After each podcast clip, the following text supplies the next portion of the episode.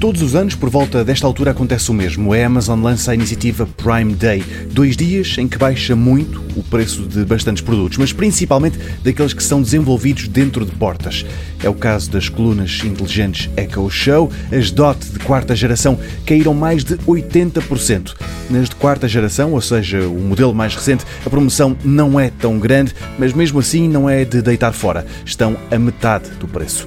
Já para os lados dos Echo Show, ou seja, os ecrãs inteligentes da Amazon e também com acesso à tecnologia de assistente virtual Alexa, os valores pedidos voltam a sofrer um corte bastante tentador.